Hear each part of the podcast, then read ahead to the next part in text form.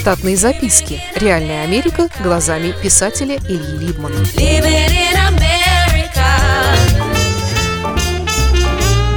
Русские глазами американских киношников.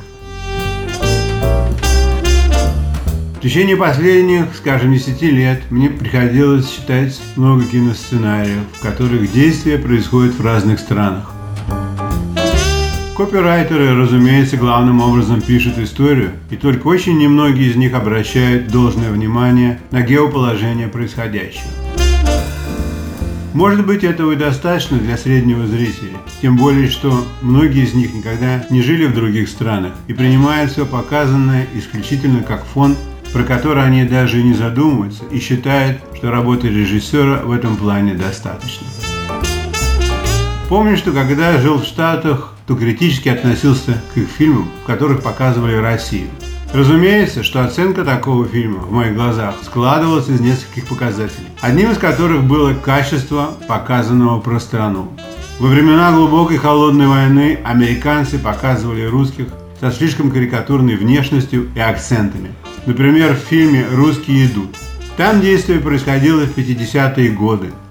Одна русская подводная лодка поломалась в американских территориальных водах, так что ей пришлось всплыть на поверхность где-то в штате Массачусетс, а морякам даже высадиться на берег, но чисто с ремонтными целями.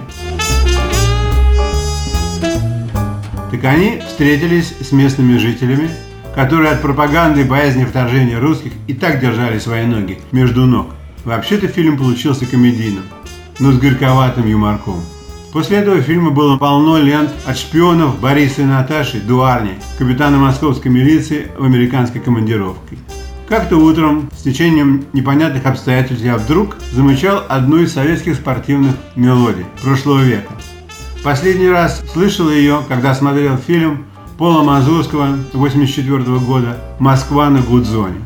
Разумеется, я видел этот фильм несколько раз с разбежкой в несколько лет. Уже нет на свете Робина Уильямса и Илюхи Косова, Савелия Кармарова, но комедиант Яков Смирнов, который в фильме играл посудомой в русском ресторане Бруклина, по-прежнему жив и у него есть свое шоу в какой-то точке в Вегасе. Это не мудрено. Полно устроенных бывших русских ездит в Вегас на конференции, да и просто так – по магазинам. Им приятно посмотреть на себя подобных и поддержать былой форпост русского юмора на американской земле. Не успел забойный мотив подойти к припеву в моей голове, как руки уже нашли фильм и просмотр начался. Пока не забыл. Фильм рекомендую смотреть всем. Он живой и правдивый урок истории двух стран, показанный через фрагменты жизни одного человека. Мазурский приукрасил не так уж много из сугубой московской жизни 80-х годов. Меня тогда уже не было в Союзе, так что про длину очередей за туалетной бумагой ничего сказать не могу. Но скажу, что цвет ее был таким, как и показан.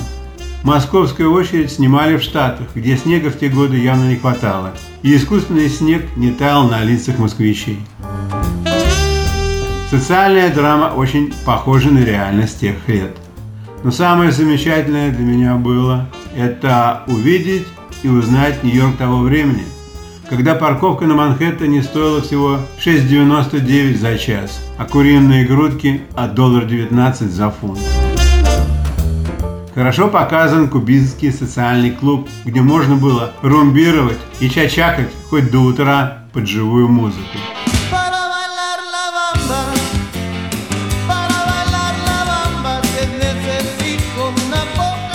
Цены на жилье с тех пор поднялись в несколько раз. Квартира-студия в Вилледже, которую снимал тогда Уильямс, теперь бы была ему далеко не по карману. В Вилледже больше нет таких квартир. Похожие по площади и устройству замков со штангой упертой в пол в лучшем состоянии можно снять за 3000 долларов в месяц. За такие деньги в Питере можно снять этаж с окнами на два различных рукава Невы. Русский ресторан в Бруклине по-прежнему существует. Приятно было увидеть и действительных молодых певичек того времени, исполнительных бессмертного шлягера на обоих материках. На теплоходе музыка играла. На теплоходе музыка играет, а я одна стою на берегу, машу рукой, а сердце замирает. И... Примерно в те годы пели на эстрадках ресторанов «Моя Алиса» и «Асунта», книга про которых написана и издана. Хотя очень сомневаюсь, что в ресторане на кухне была такая посудомойка, как показано в кино. А потом целый год я ждала теплоход Чтобы вновь повстречаться с тобой Чтобы вновь повстречаться Все остальное довольно правильно. Черные живут в Бронксе и ездят на работу в Манхэттен на четвертом и пятом номерах поездов Савоя и по сей день. Итальянцы живут в Квинсе. Те, кто побогаче, живут ближе к воде, впадающей в океан. Цунами Сэнди смыл многих из них начисто пару лет назад, но они отстроились на страховочные деньги и стали жить себе пуще прежнего.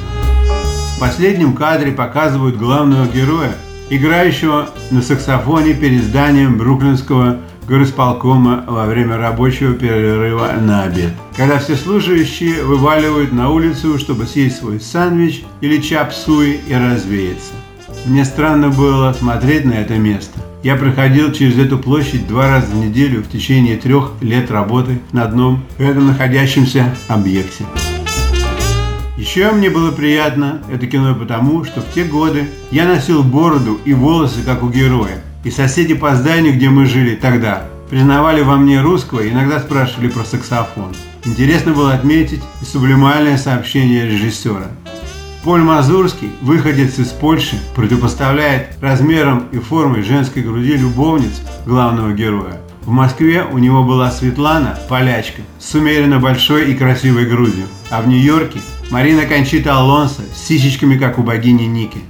Вот как иммиграция может поменять человеческий вкус. Штатные записки. Реальная Америка глазами писателя Ильи Либмана. Читайте книги русского писателя современной Америки Ильи Либмана. В них живо и не скучно описываются нестандартные ситуации, происходившие с бывшими гражданами Советского Союза на фоне американского урбанистического ландшафта. Повести «Алиса» с Райкой, «Второе дыхание», «Время апельсина» и «Малыш 21 века» можно приобрести в интернет-магазине Литрес или на сайте писателя читаливы.ру.